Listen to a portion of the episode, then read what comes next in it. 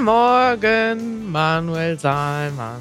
Guten Morgen, Karina Schmidt und willkommen zurück in Berlin an uns beide. Wir sind zurück von unserer großen Reise und die Videos, die dauern noch ein bisschen. Die werden jetzt gerade geschnitten. Ich habe letztens gedacht, wäre auch cool, wenn wir einfach mal sieben Videos pro Woche veröffentlichen würden.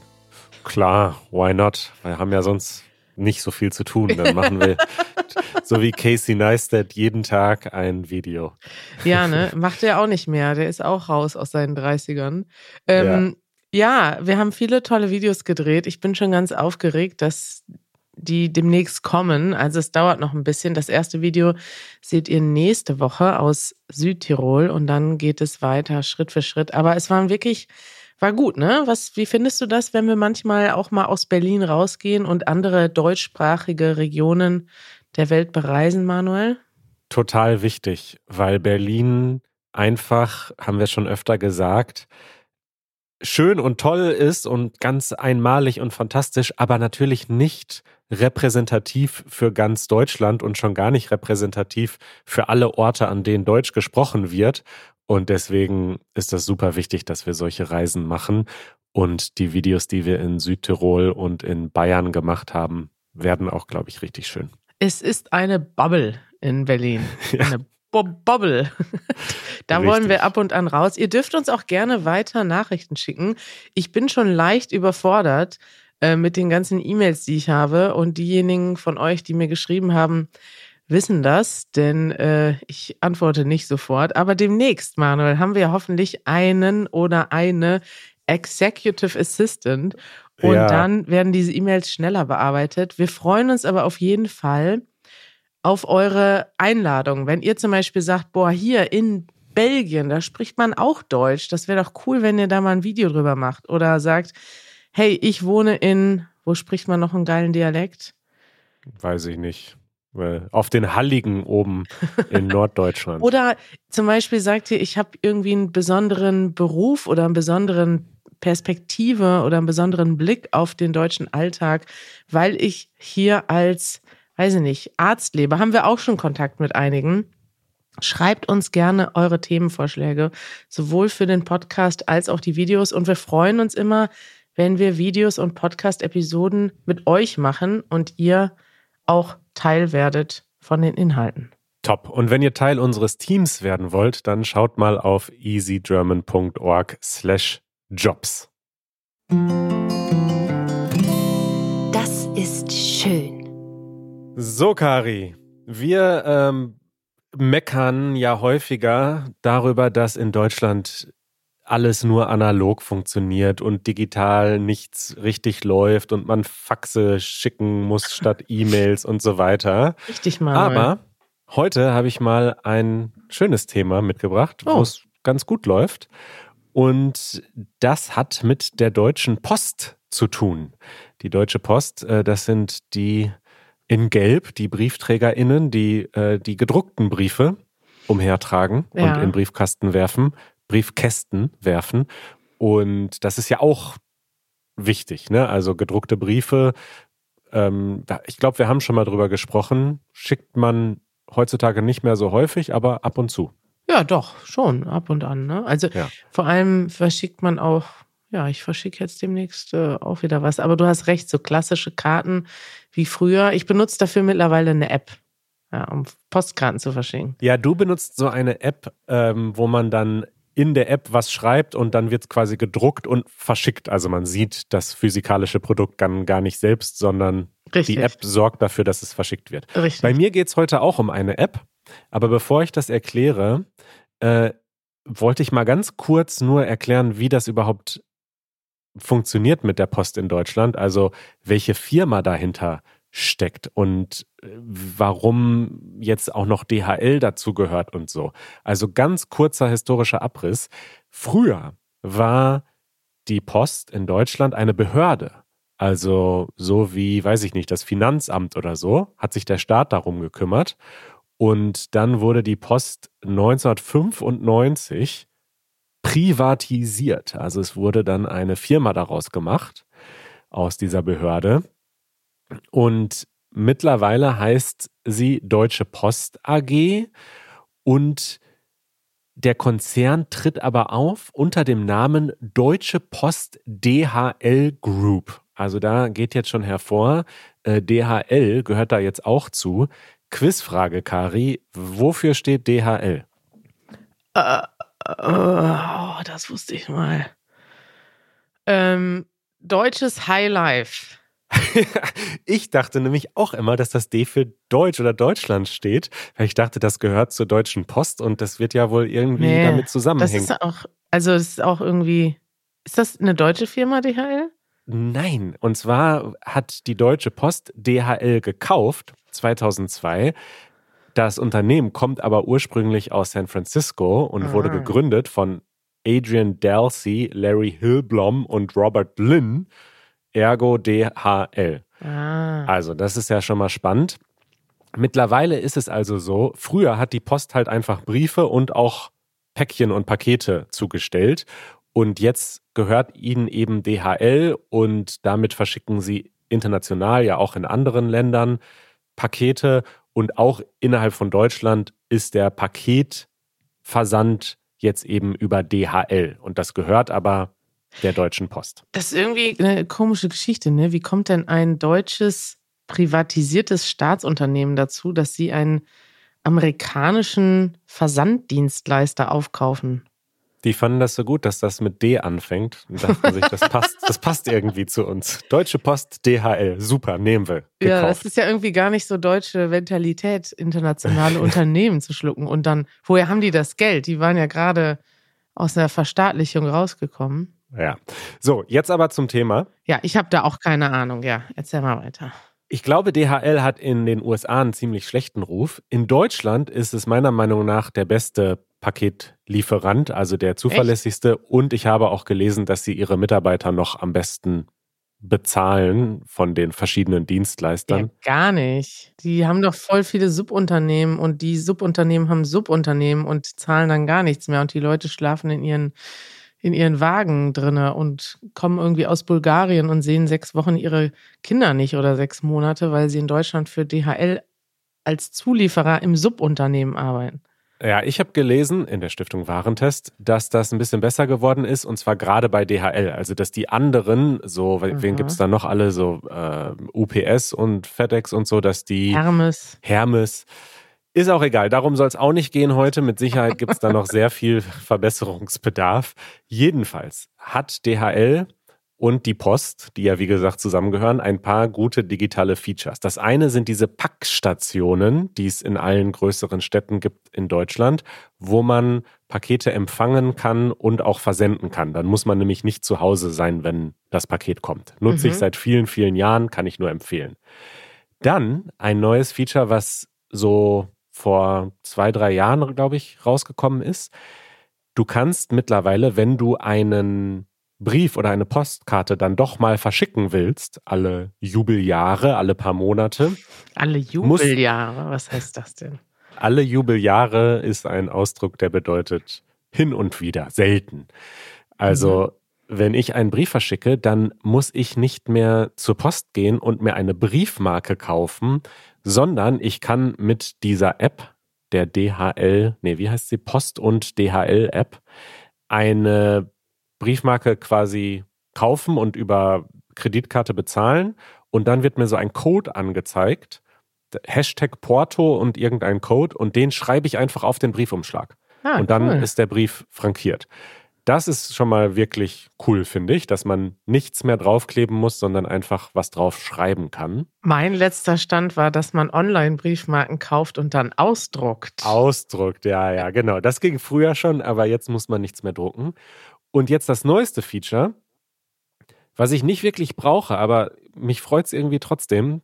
Äh, ich bekomme jetzt eine Briefankündigung. Das heißt, wenn ein Brief Hä? zu mir nach Hause unterwegs ist, dann bekomme ich einen Tag vorher eine, ein Foto von diesem Brief als Push-Notification. Dann kommt so eine Push-Notification auf mein Handy, ein Brief ist unterwegs zu Ihnen, dann tippe hm. ich da drauf und dann sehe ich den Brief und sehe schon mal, von wem der kommt. Ah, das ist ja schön. Das ist doch toll. Das ist jetzt, das ist schön, oder? Das finde ich schön, dass ja. da so innovative neue digitale Features irgendwie kommen. Ist auch schön, wenn mal was funktioniert. Äh, bei mir kommt ständig die Post nicht an, Pakete nicht an. Vor allem DHL schafft es nicht. Ich kriege dann eine Benachrichtigung, dass ähm, mein Paket nicht zugestellt werden konnte. Dabei sitze ich zu Hause, dann gucke ich aus dem Fenster und der DHL-Wagen steht noch vor der Tür. Dann ja. gehen wir dahin, sagen die, ja, wir haben ihre Klingel nicht gefunden. Also, weiß ich nicht. Ich habe das Gefühl, bei uns ist eine sehr nette DHL-Dame und die ist wirklich, Janusz redet, glaube ich, immer auf Russisch mit ihr, denn sie kommt aus Bulgarien und die kennt uns schon und weiß, wo wir wohnen. Aber ja. wenn da neue Leute sind, ist, also es ist immer schwierig. Ich hoffe wirklich, das stimmt, was du gesagt hast, dass sie ihre Arbeitsbedingungen verbessert haben. Das hoffe ich auch. Und ich möchte dir nochmal empfehlen, eine Packstation zu nutzen. Dann passiert das nämlich nicht. Dann gehst du einfach abends, machst einen kleinen Spaziergang und holst das Päckchen dann ab. Du, so viel wie wir hier bestellen, Manuel, in unserem Haushalt. Außerdem sind wir ja zu Hause, das ist ja das Ding. Also wieso soll ich denn zur Packstation gehen müssen? Nur weil die Leute nicht richtig auf die Klingel geguckt haben. Na gut, na gut. Okay, das war's von meinem Das ist schön. Thema der Woche. Manuel, ich habe dir auch ein Thema aus dem Alltag mitgebracht. Und zwar geht es um Namen. Und ich dachte, das ist so ein interessantes Thema. Denn das ist ja wirklich in der ganzen Welt unterschiedlich, wie die Nachnamen gebildet werden. Es geht jetzt nicht um meinen ersten Namen, Manuel, wo hast du eigentlich deinen ersten Namen her? Fangen wir mal damit an. Warum heißt du Manuel? Von meinen Eltern. Die haben sich den ausgesucht. Ja, und du kennst, kennst du die Geschichte von Janusz? Warum? Ja, es es gibt mehrere Versionen dieser Geschichte. Also ich weiß nicht, ist vielleicht was für die Aftershow. Es ist äh, okay. für die Mitglieder. Da werde ich nachher das Geheimnis meines Namens lüften nach oh. dieser Aufnahme. Das ist aber ein guter Cliffhanger. Werdet jetzt ein Mitglied, dann erfahrt ihr die ganze Geschichte um Manuels Namen. Ja, und dein Nachname, Saalmann, woher hast du den bekommen? Ähm, von meiner Familie mütterlicherseits. Also meine meine Mutter heißt so mit Nachnamen und. Und der, die, der Rest der Familie. Genau. Guck.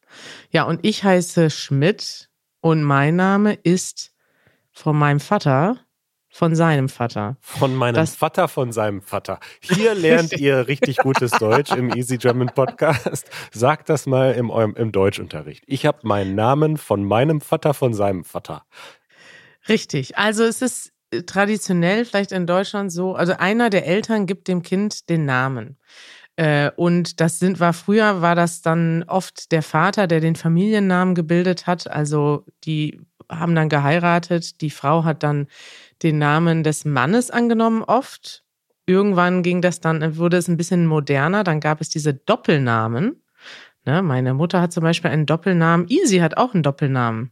Wusstest du das? Ja, das wusste ich. Und es ist interessant, weil in anderen Ländern oder ja, Gegenden ist das ja normal. Also in Lateinamerika hat man eigentlich immer einen Doppelnamen, allerdings nicht wegen der Heirat, sondern wegen den eigenen Eltern. Also man hat beide Namen. Wahrscheinlich erkläre ich das jetzt falsch. Ja, erzähl das mal. Das interessiert mich nämlich, weil das ist wirklich interessant, wie das in der ganzen Welt unterschiedlich ist. Und ich möchte das auch direkt schon als Hausaufgabe mit aufgeben, dass ihr uns bitte einen Kommentar dazu schreibt, weil ich möchte wirklich lernen, wie das in anderen Ländern funktioniert. Wie kennst du das denn aus Lateinamerika? Ja, also Lateinamerika und ich glaube auch in anderen spanisch sprechenden Gegenden, spanischsprachigen Gegenden, da hat man einen Apellido, also einen Nachnamen, der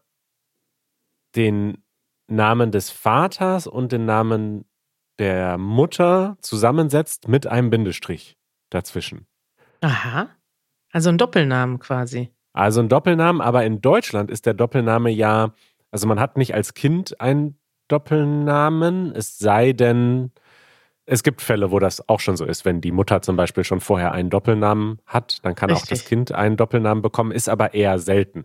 Normalerweise bekommt man in Deutschland dann einen Doppelnamen, wenn man heiratet und man sich aber nicht entscheiden möchte für den einen oder den anderen Namen. Dann kann man einen Doppelnamen nehmen, wo man beide kombiniert. Aber in spanisch englischsprachigen Ländern ist das halt so, dass man geboren wird und man hat weder den Namen der Mutter noch des Vaters, sondern beides mit einem Bindestrich verbunden. Ja, das finde ich eigentlich geil. Das ist irgendwie fair, oder? Und ähm, fair. Und ich kenne das auch aus anderen Ländern in Lateinamerika, dass du dann zwei Nachnamen hast. Also Mutters ja. Nachname und Vaters Nachname, aber ohne Bindestrich habe ich das bisher auch gesehen. Gibt es das auch?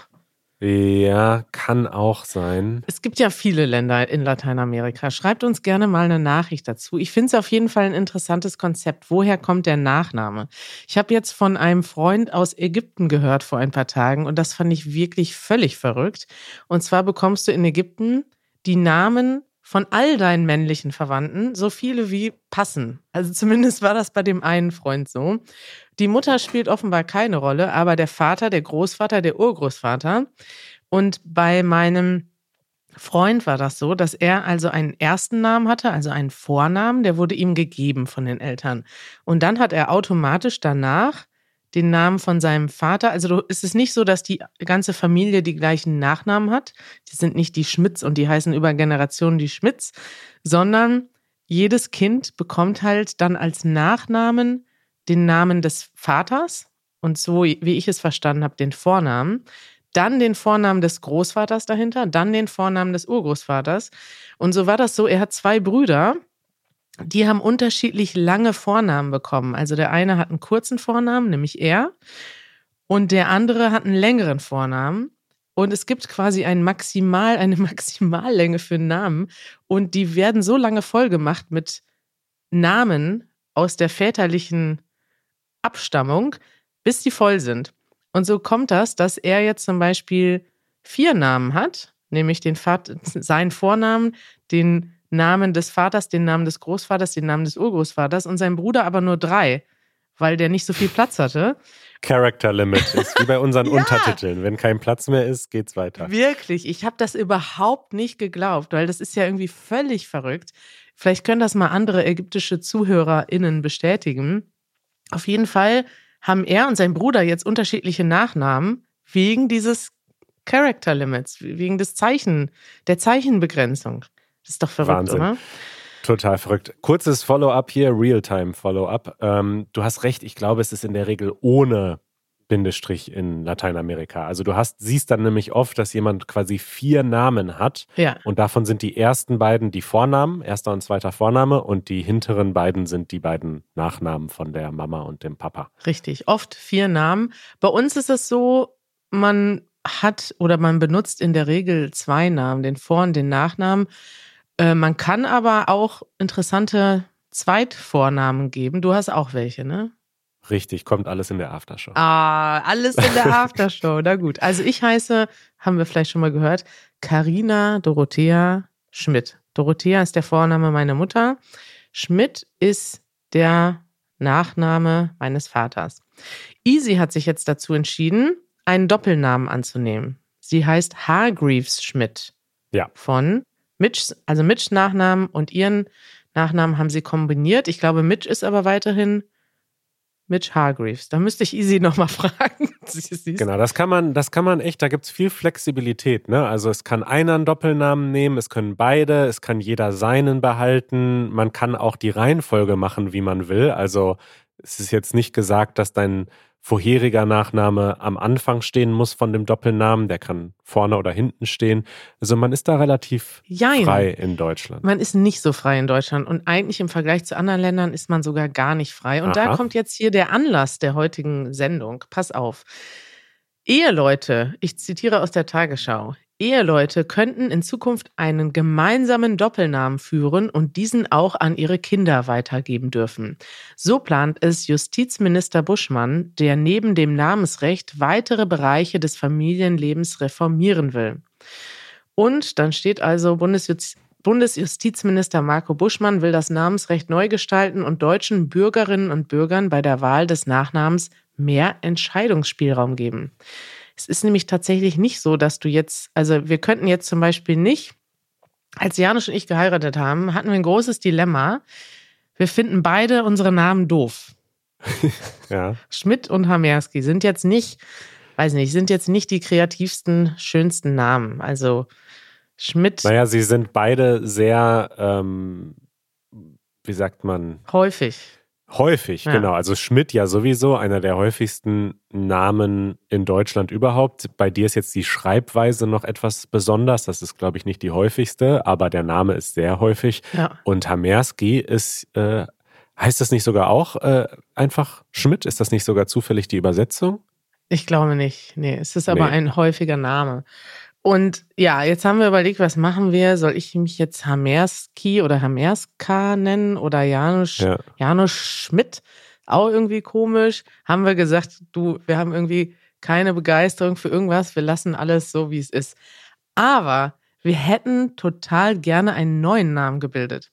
Also das, was jetzt neu in Deutschland ist, ist, man könnte theoretisch könnten wir uns jetzt beide Schmidt-Hamerski nennen und beide gemeinsam einen Doppelnamen führen. Das war früher nicht so. Das, also es ist jetzt auch noch nicht geändert, sondern es soll geändert werden. Moment, wie? Ich verstehe das nicht. Man konnte vorher keinen Doppelnamen machen, sodass dann beide Hamerski-Schmidt oder nee, Schmidt-Hamerski? Das geht nicht. Das konnte nur einer machen und du konntest es auch nicht an die Kinder weitergeben. Du kannst quasi nicht einen gemeinsamen neuen Namen gründen, sondern du hast immer noch einen Hauptnamen, der an die Kinder weitergeben wird und die andere Person kann diesen Doppelnamen annehmen. annehmen, ja.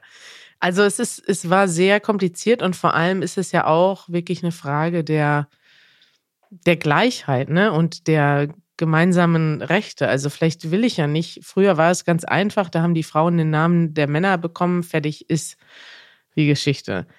Heute ist das halt vielleicht nicht mehr das, was man unbedingt will und man will etwas haben, was beide gleich machen können.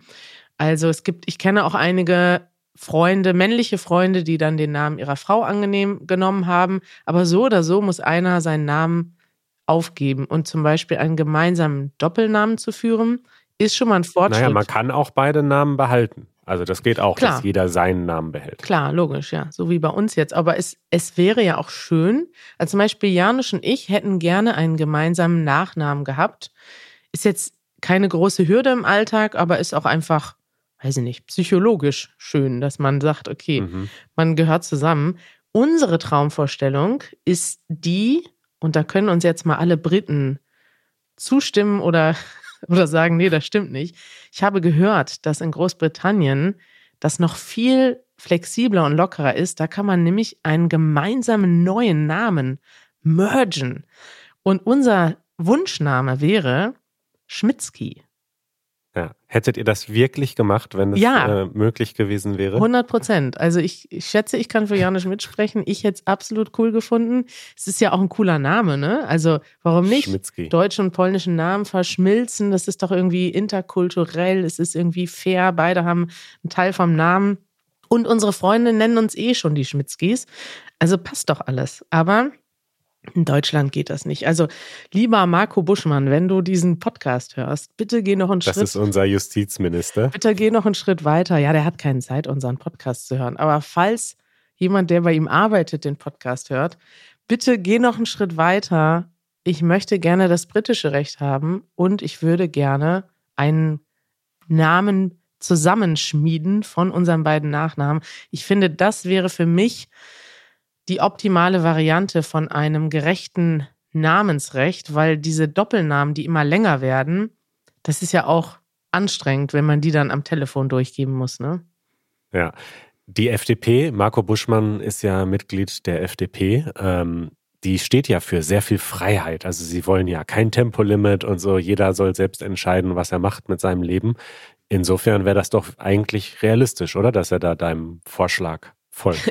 ja, und in diesem Fall äh, machen, also Sie haben ja auch schon ein paar Sachen, gerade würde ich mal sagen, im Justizministerium auch Gutes bewirkt jetzt in der Regierung. Sie sind ganz oft leider auch die Bremser und jetzt im Moment wird da viel drüber geredet, weil sie auch eben Umweltfortschritte und neue Gesetze ausbremsen. Aber gerade was so juristische Sachen angeht, da könnte man mal jetzt ein bisschen vorankommen und ein paar schnellere Schritte machen, ja. Kein Limit bei den Nachnamen fordern wir in Deutschland. Ja.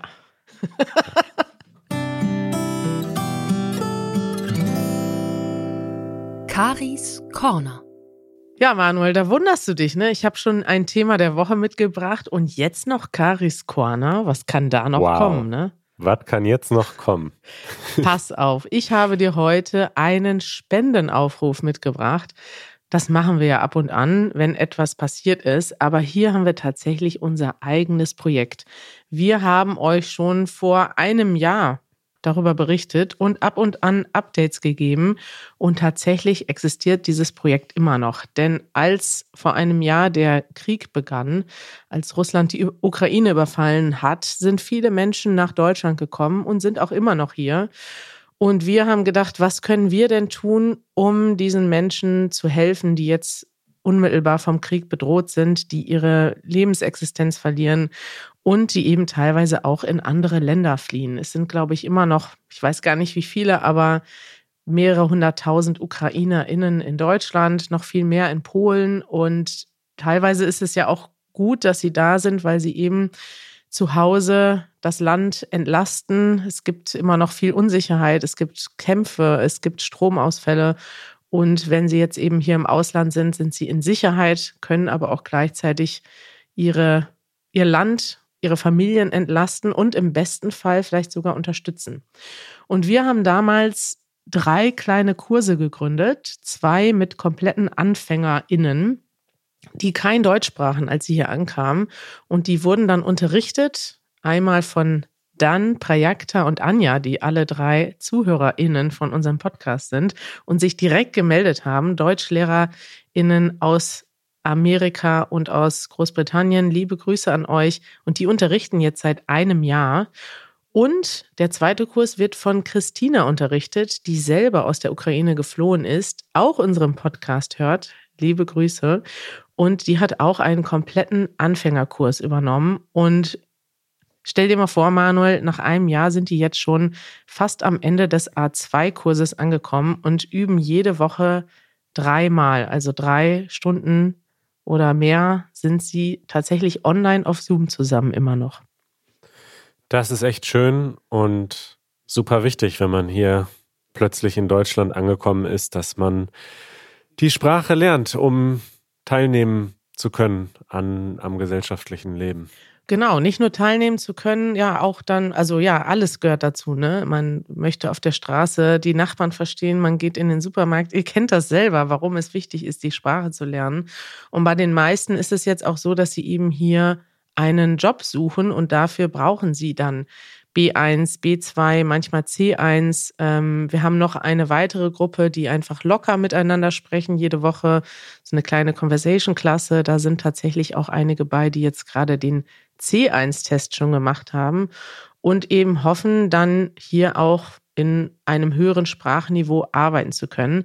Es ist also wichtig, dass wir diese Leute weiter unterstützen und wir möchten das auch gerne tun und dafür sammeln wir Spenden. Wofür brauchen wir die Spenden ganz konkret? Ähm, wir haben einige DeutschlehrerInnen, die kostenlos unterrichten und sich das auch leisten können, weil sie Vollzeitjobs haben. Und wir haben einmal Christina, die wir gerne mit einem kleinen Honorar unterstützen, denn sie ist selbst Studentin hier und muss sich dieses Studium finanzieren. Und dadurch, dass wir das mit Spendenmitteln tun, kann sie sich eben in ihrer Freizeit darauf fokussieren, andere Ukrainerinnen dabei zu unterstützen, die Sprache zu lernen. Und wir brauchen Bücher, klassische Bücher, die benutzt man immer noch zum Deutsch lernen, auch wenn es Videos und Podcasts gibt.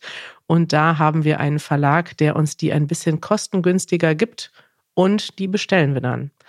Manuel, und das Ganze kann man jetzt im Internet machen. Wir haben eine Better Place-Kampagne gegründet. Da kann man draufklicken und eine Spende beisteuern.